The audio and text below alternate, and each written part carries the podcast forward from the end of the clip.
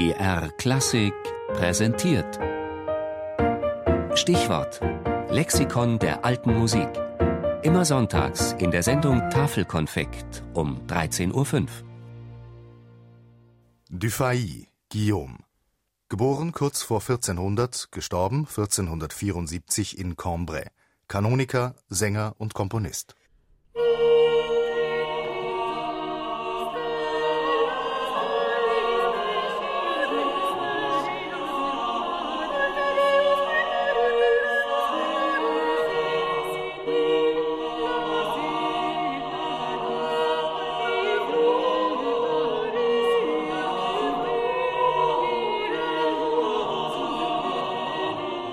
Denn Berchois und Dufay haben eine neue Art, frische Zusammenklänge zu komponieren.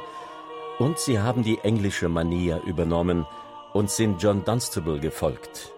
Deshalb macht wundervolles Vergnügen ihre Musik fröhlich und vorzüglich. Dies schrieb um 1440 der Kleriker Martin Lefranc in einem Gedicht für den burgundischen Herzog Philipp den Guten. Darin beschreibt der Dichter Guillaume Dufay als einen der wichtigsten Neuerer der mehrstimmigen Vokalmusik.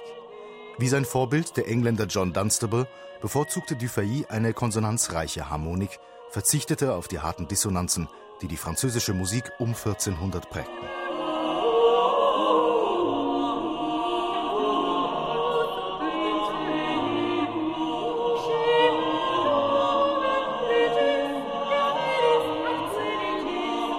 Auch in der Satztechnik wirkte Dufay innovativ.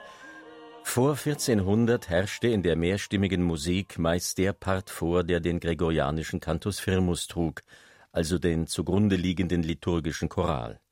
Dufay dagegen schuf einen ausgewogenen Satz, fügte die Einzelstimmen zu einem homogenen Gewebe zusammen.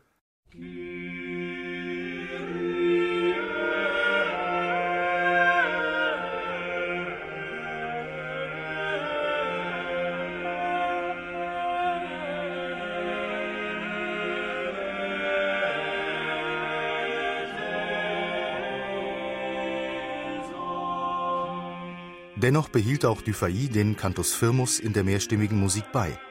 Er nutzte die einheitsstiftende Wirkung dieser Grundmelodie, um die Messe zu einer monumentalen fünfteiligen Großform zu erweitern.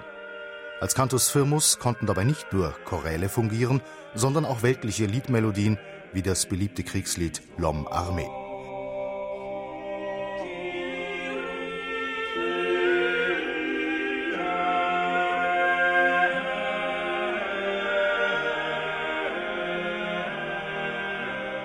Dufay wird heute zur ersten Generation der franco-flämischen Komponisten des 15. und 16. Jahrhunderts gerechnet. Zwischen 1428 und 1437 ist er als Mitglied der päpstlichen Kapelle in Rom nachweisbar. Gegen Ende dieser Zeit nennen die Register des Vatikans ihn Magister Capellae, Kapellmeister. Danach kehrte er als berühmter Kleriker und Komponist in den Norden zurück – und ließ sich in Cambrai nieder.